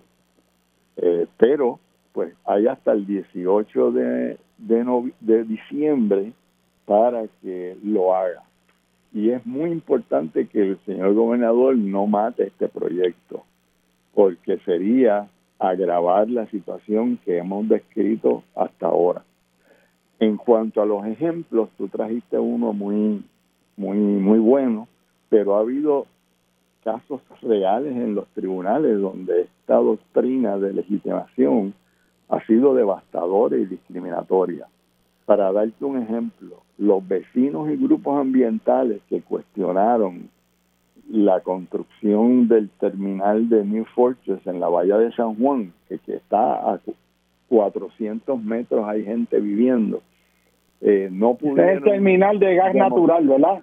Sí, correcto. No, no pudieron eh, lograr que se atendiera lo que estaban alegando porque el gobierno de New Fortress, sobre todo New Fortress, alegó que no tenían legitimación, aduciendo que no había ningún tipo de peligro eh, a esa situación.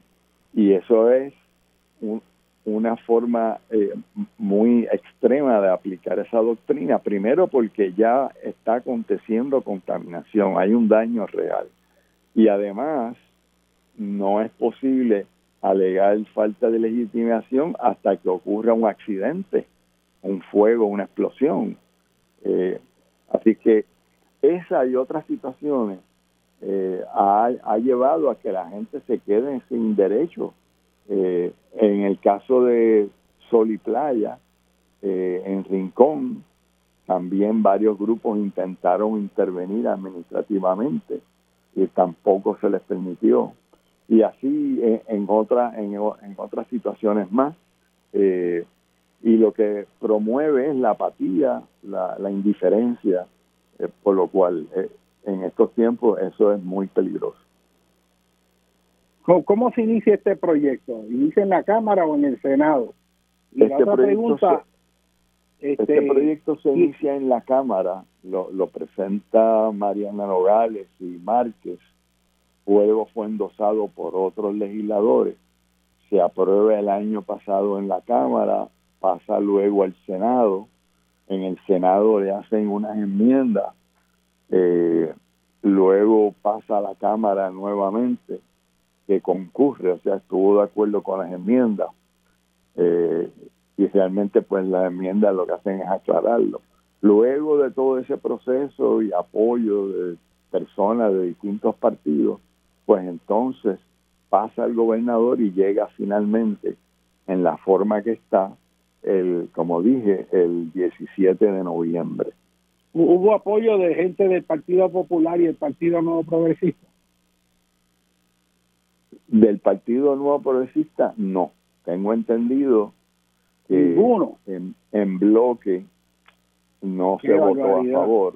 Y yo creo que eso me da... O sea, que, eh, pasó básicamente... Eh, o sea, pasó por, con el apoyo del Partido Popular y los demás partidos. El PNP en bloque votó que no. Correcto, y, y es desafortunado porque uno igual que con la ley de nepotismo, eh, uno, puede entender que surjan diferencias en relación al análisis de proyectos, pero cuando se vota así en bloque, como desafortunadamente sucede mucho en la legislatura, hay un problema ahí y es que esta situación ambiental y de cambio climático y más en peores huracanes no es un asunto de ningún partido, no es ni rojo ni verde, ni, ni eh, o, sea, así que eh, eso es desafortunado.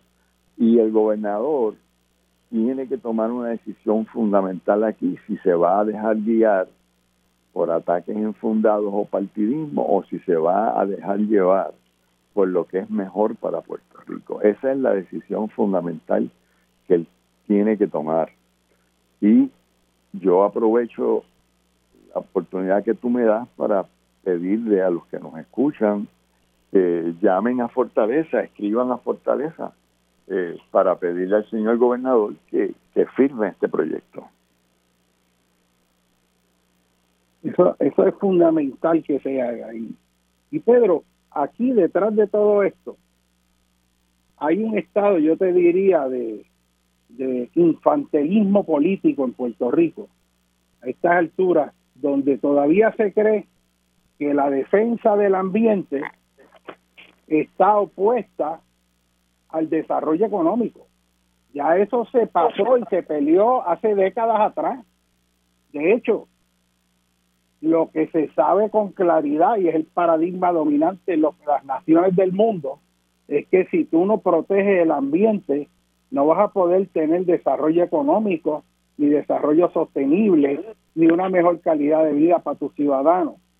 Pero es que en Puerto Rico todavía nosotros estemos en una peleita criolla de, de hace más de 50 o 60 años de viejo, de que tú defender el ambiente está contra el llamado y que progreso. Eso es una cosa absurda que ya se superó hace tiempo, pero aquí vemos un patrón donde cualquier elemento de protección de nuestro ambiente, de, de nuestra querida isla que tanto todo el mundo quiere, resulta que hay unos grupos que votan en bloque, que no, que todo lo que sea la defensa del ambiente hay que estar en contra, porque lo que hay que hacer es destruirlo para meter un estacionamiento o un multipiso en un humedal donde están las especies en peligro de extinción o, o construir en zonas inundables para que después usted compre una casa y de aquí a 15 años venga una inundación y de momento, aunque le dieron permiso por la Junta de Planes y OPE,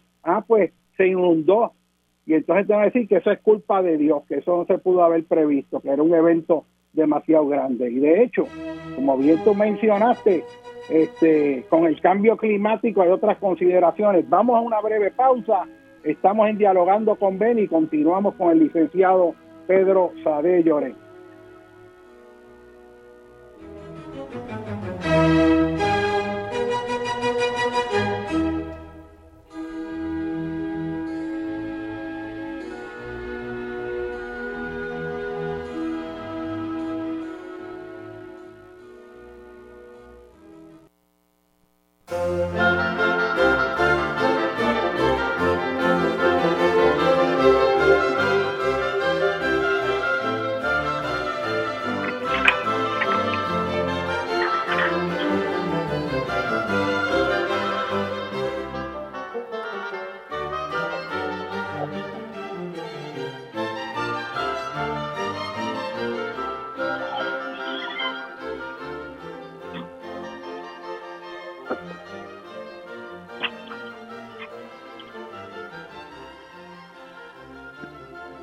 Bueno, mis amigos, continuamos aquí en Dialogando con Beni. Eh, está con ustedes el doctor José Molinelli, el licenciado Pedro Sade Llorense. Estamos discutiendo este, este proyecto que esperamos reciba la firma del gobernador y muestre pues en algún momento un compromiso pues con el ambiente en este caso este y es el proyecto de legitimación activa que lo que hace es que eh, incrementa la participación democrática de los ciudadanos que quieren aportar a ser un mejor país. Y esto es ciertamente fundamental para que este país pueda eh, avanzar y dado que el gobierno no tiene el personal, los recursos suficientes, los vigilantes, el que los ciudadanos puedan ayudar al gobierno a cumplir su misión es fundamental. O sea que esto eh, la aprobación de esto lo que hace es que le brinda una ayuda adicional al gobierno para garantizar que de facto se cumplen las leyes ambientales debido pues a las deficiencias que hay en personal, la sobrecarga, que lo que termina siendo si no hubieran ciudadanos que estén dispuestos a hacer cumplir las leyes, este, lo que terminaría haciendo es que hubieran violaciones ambientales inmensas. Yo esto yo lo veo análogo a lo siguiente, Pedro, y es que fíjate que con la criminalidad se le pide a los ciudadanos que cuando vean algo que está mal, que lo informen a la policía y que puedan servir para ayudar a la policía de Puerto Rico a cumplir las leyes y, y velar por la protección y seguridad de los ciudadanos. Y toda ayuda de un ciudadano que esté dispuesto a dársela a la policía para que no sigan habiendo actividades criminales y los que hayan cometido las mismas pues puedan ser capturados y procesados a base de la ley, es algo que el gobierno estimula. El gobierno no le dice a un ciudadano, este, no, mira, este, no me des información porque tú no estuviste allí. Eh, pero el ciudadano dice, no, pero es que yo tengo una información que puede ser importante aunque no estuviera allí. Ah, no, no, no, no, yo no quiero oír nada. Eso sería absurdo. El gobierno, de hecho, lo que busca es que los ciudadanos le den información para ayudar a cumplir las leyes, en este caso con la actividad criminal. Pues bueno, lo mismo es con el ambiente, el gobierno debe estar contento, debería estar, el gobernador debería decir, dame acá que yo voy a firmar eso públicamente, porque son los ciudadanos que están desviándose de su camino para poder darle un refuerzo al cumplimiento de las leyes ambientales y, si cumple o no se lo va a dictar un juez cuando lo vea. O sea que, que eso es una medida que sería sumamente positiva para un gobierno que quiera hacer cumplir las leyes pero obviamente si no quiere hacer cumplir las leyes, si quiere violarlas, pues entonces no lo firma. Pero yo creo que sería absurdo este que le impidiera la capacidad a los ciudadanos de cooperar para ayudar al gobierno que tiene recursos limitados a que se cumplan las leyes ambientales. Yo, yo creo que en este punto, si tú me lo permites, debemos traer un elemento, pero que está en la línea de lo que tú dices, y es el reglamento conjunto propuesto. Eh, la Junta de Planificación ha, eh, ha, ha, puesto a la disposición de la ciudadanía un borrador de reglamento conjunto que es sumamente complejo. Yo creo que eso debe ser tema de, de, de otra conversación completa aparte pero que, está ligado con todo esto, sí. Sí, pero, pero hay una sección que estuvimos examinando de ese reglamento conjunto, que es la sección 11, que limita cuando la ciudadanía puede presentar una querella, una querella por alguna violación, la que sea, a los reglamentos de zonificación, a los reglamentos de protección de las costas. porque porque se limita la legitimidad de quienes pueden presentar esa querella. Y esa disposición es hasta contraria de la misma ley de permiso, pero este proyecto de ley ayudaría a neutralizar, ayudaría a resolver esa situación, porque ni siquiera estamos hablando de legitimación en el contexto de los tribunales, que es donde nace esa doctrina, eh, esa, esas reglas. Aquí, ni siquiera ahora para presentar una querella, según ese reglamento conjunto, eh, los ciudadanos pudieran hacerlo si no pueden demostrar eh, eso, la legitimación activa como está. Así es que esta es otra razón más por la cual este proyecto de ley es esencial que se apruebe por el gobernador y que no no no no lo destruya, no no lo deje morir por no firmarlo. O sea, que eso toca todo el proceso de, de permiso, de permiso y de construcción, cómo se van a hacer las cosas. O sea, actualmente como está, esa participación ciudadana está limitada, totalmente. De hecho, para darte un ejemplo, para darte un ejemplo, que yo creo que caería. Ahora mismo, por ejemplo, eh, el Colegio de Ingenieros de Puerto Rico, la comisión de terremotos que dirige el ingeniero estructural, doctor Félix Rivera, catedrático de ingeniería en el recinto de Mayagüez, han señalado una preocupación profunda con respecto a que los 270 millones que se han utilizado para supuestamente hacer sismos resistentes de las escuelas, reforzando la columna corta, no están llenando su cometido porque lo que han hecho lo han hecho mal. Y ellos están señalando con suma preocupación que es un dinero que se ha perdido porque el refuerzo que están metiendo en esas columnas no es. Y han ido a las agencias de gobierno, han señalado eso y lo que le ha contestado es, ah, no, no, eso nosotros contratamos una compañía, el ingeniero de ahí es el responsable.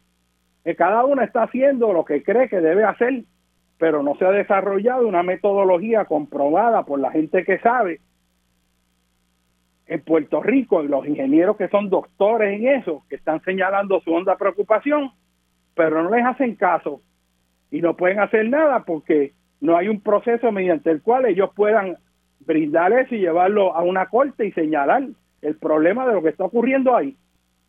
Y ahí tú tienes un caso donde hay profesionales que pueden estar viendo cosas que están ocurriendo que están mal y no pueden ir más allá, que no sea pues ir donde la agencia y decirle, mira, eso está mal, y la agencia, ah, yo lo siento, porque eso ya lo contratamos, y los ingenieros de esa compañía son los que son responsables. O sea, ellos no están buscando que las escuelas verdaderamente, en caso de un sismo fuerte, aguanten. Ellos lo que están buscando es cumplir con el marco legal de que se contrató una compañía con un ingeniero firmó que eso estaba bien y después si se cae, ah, pues hay que buscar el ingeniero. Pero mientras tanto pueden haber muerto cientos de niños aplastados y van a decir, ah, no, es que aquel ingeniero no cumplió con la cosa, lo que hizo, que, que firmó estaba mal. Vamos a quitarle la licencia ahora, después que hay una tragedia. Así que este es importante esa participación, que se abra la puerta este, para que puedan participar la ciudadanía y la, y la gente profesional que está dispuesta a participar y aportar al país en todas las áreas. ¿sabes? claro, esa participación es importante. Con relación al 474 propiamente, eh, 474 es legitimación activa. Sí, pero con relación a la legislación ambiental como tal, el ejemplo que tú traes es muy válido con relación a los usos apropiados eh, para la para la, salud y seguridad de los niños eh, en, el, en el área de fondos públicos como tal. Y entonces, Pedro, este, ¿Cuáles son tus preocupaciones mayores con respecto al reglamento conjunto? Aquí se han cambiado reglamentos, se han hecho mucho más laxos.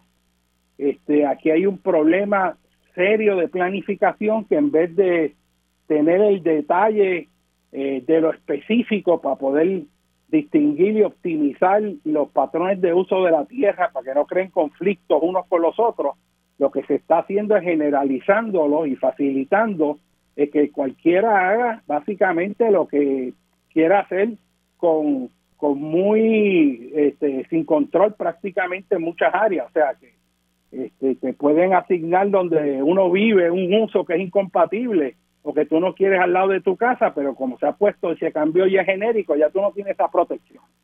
¿Qué, qué me pues tienes que decir de eso?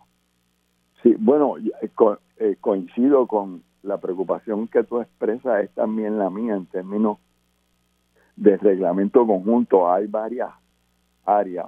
uno de los problemas es que este reglamento conjunto, que es sumamente complejo y difícil de, de, poder dominar a la ciudadanía en general, eh, una de las cosas que está haciendo es cambiar los usos de terreno en Puerto Rico al cambiarle la zonificación eh, y permitiendo en áreas residenciales unos usos más intensos y unos usos que no son compatibles con, con, la, con la residencialidad. Otro de los problemas eh, que vemos es que permite por vía de las llamadas consultas de ubicación, que son un trámite discrecional ambiguo, el que se puedan hacer desarrollos en zonas del Carso, en áreas especiales, reservas naturales. Eh, y eso es sumamente preocupante porque eh, conflige con una serie de disposiciones de ley o de resoluciones de la misma Junta que mediante las cuales se han creado esas reservas naturales o áreas especiales. Yo estuve en la vista en San Juan eh, en esta semana porque la Junta de Planificación está celebrando vistas. Las personas deben estar atentas a eso. Y ahora va, continúan las vistas y para el 20 de enero es la fecha límite para someter comentarios escritos, el 20 de enero del año próximo. Fíjate, eh, Pedro, que aquí, aquí hay una situación alarmante. Y es que esta gente de golpe y porrazo coge y hace 4.299, ¿ok? Cambios al mapa de uso de terreno. Y ellos cogen y lo cambian arbitrariamente. Y entonces la gente tiene que comentar de esos cambios. 4.299 cambios en el plan de uso de terreno. Y entonces lo que dan, lo que dan son solamente 46 días laborables en medio del periodo de Navidad este, para comentar. O sea, un documento tan extenso que requiere tanto análisis, lo, lo, lo ponen para que corra en tiempo de Navidad que la gente está haciendo otras cosas para entonces coger ese tiempo ahí y, y, dejar el tiempo mínimo para la participación pública. Y, vemos obviamente todo un proceso por todos lados para evitar que la gente participe. O sea, aquí tenemos una situación muy seria, Pedro. Y es que tenemos un gobierno que se la está agenciando aliado no al pueblo de Puerto Rico, sino a los que quieren explotar a beneficio de ellos los recursos de Puerto Rico, afectando nuestro ambiente, nuestra calidad de agua, suelo, aire, nuestra paz y tranquilidad, para que haya un desorden urbano, para que, que, venga que quiera meter un, unos apartamentos de alquiler, para que vengan gente de afuera y se quede al lado de tu casa ahí, ahora tú tienes un escándalo de gente que vino, como vinieron cuando la pandemia, que vimos todas las peleas que hicieron ahí, pero ahora en un Airbnb te lo ponen al lado de la casa y tú tienes ese revolú al lado tuyo a todas horas y resulta que, es que el reglamento conjunto lo permite y te dicen, ah, ¿y cuál es el problema tuyo? Si mira, eso es legal. Entonces, esto nos va a tocar en cada punto de nuestra vida y el que, el que los usos que hay, de hecho, actualmente la incompatibilidad de permisos mal dados o sea, yo mismo, yo tengo un escándalo al lado de mi casa, que eso es increíble, de un uso mal dado, que es una cosa absurda. Y donde quiera que tú te metes, tú tienes unos escándalos de música, tú tienes que meten áreas comerciales al lado de áreas residenciales y por la noche vienen los camiones a recoger la basura y despiertan todo el vecindario cuando empiezan a golpear los candungos de basura. Y entonces tú vienes, es todo un desorden en la vida. Entonces, si queremos un Puerto Rico mejor, aquí tenemos que hacer los reclamos y participar, y participar y los ciudadanos tienen que enterarse, tienen que molestarse en aprender y saber lo que está ocurriendo. No dejar eso a dos o tres personas nada más, porque si no el país se nos hunde. Y, y es fundamental, ¿no? Yo pienso, mira, de los problemas fundamentales de desarrollo económico, de, de, de hacer un país sostenible, los problemas de conflicto, la raíz de todo eso es que la planificación se ha hecho para beneficiar unos grupos a costa del bienestar de los demás, se dando permiso a los locos, porque la idea es como, no me dale permiso, que eso como quiera mueve cemento y genera unos empleos ahí, como le va a decir que no? Y entonces terminamos en un desorden urbano con usos incompatibles que deteriora la calidad de vida. ¿Cómo es posible que, y, esto yo le he dicho 20 veces, que en Puerto Rico haya un cuarto de millón de estructuras ubicadas en zona inundable, la mayor parte de ellos son dados con permiso de la Junta de Planes y de urbanizaciones que dan permiso en zonas que después viene una lluvia y, y, se inundan completo a pesar de haber cumplido con los reglamentos. Decenas de miles de estructuras en la orilla del mar que ahora están amenazadas por permisos que no se dieron, no se debieron haber dado. Y así tenemos, la lista es interminable, sabiendo que nosotros podemos crear un país donde haya lluvias extremas y las inundaciones cuando ocurran lo que van a terminar haciendo es fertilizando los suelos aluviales en vez, de estar inundando urbanizaciones que ubicamos en esos suelos aluviales cuando nunca lo debimos haber hecho, o que ocurran derrumbes y lo que ocurra es que se abre espacio para que haya una regeneración nueva de vegetación en vez de estar destruyendo comunidades porque no tenemos comunidades construidas en zonas susceptibles de deslizamiento. O sea, que haya hasta un maremoto y meramente entre un poco de agua salada y no mate a nadie ni pasa nada porque nos salimos de las áreas que están sujetas a esos riesgos. Pero si no visualizamos un país que las cosas tengan su lugar, esto es un país que no va a arrancar este para adelante porque cada vez los desastres van a ser mayores y mayores y la culpa de eso hemos sido nosotros mismos que no hemos utilizado el espacio geográfico de forma óptima. La construcción se hace en áreas llanas, Pedro, que son donde están los mejores terrenos agrícolas y eso se está llenando de un piso de cemento. Ahora dime tú, ¿en qué país es que cogen y llenan de cemento las pocas tierras agrícolas que les quedan en los valles aluviales? Es una cosa absurda, pero es el patrón en Puerto Rico y van a hacer eso ahora con los nuevos proyectos que vienen de FEMA para construir casas, en vez de concentrarse en un proyecto bien planificado para reconstruir los cascos urbanos, lo que van a hacer es hacer proyectos de vivienda uno aquí otro allí y seguir desparramando, ¿no? Este y, es que en, ese es por todos lados. En, cuanto al en cuanto al reglamento conjunto, otro de los problemas eh, aparte del que acabas de expresar es que no ofrecen una ilustración, unos mapas de dónde es que están haciendo los cambios, de forma que la gente, la opinión pública no sabe específicamente dónde es que se están haciendo los cambios eh, de las zonificaciones o calificaciones. Y eso es muy importante.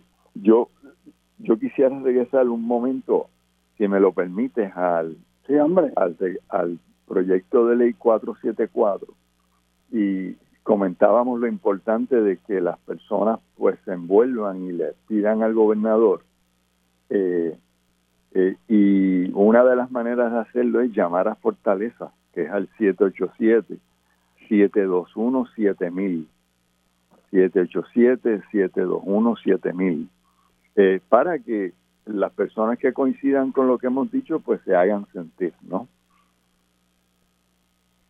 ¿Hay alguna página de internet o algo que la gente pueda mandar un mensaje?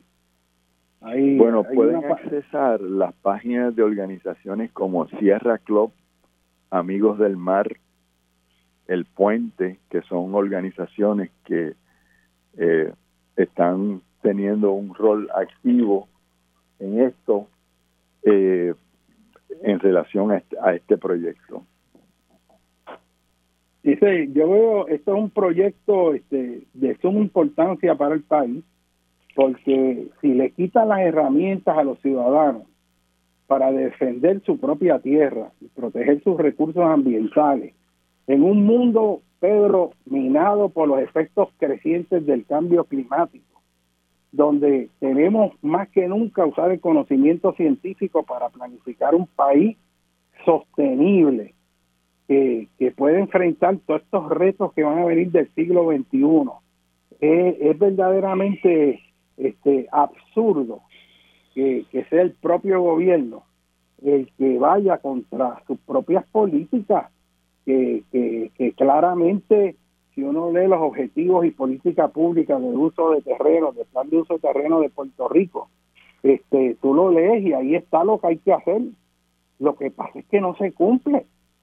Sea, este, y para que se cumpla, tienen que venir ciudadanos que hagan el reclamo.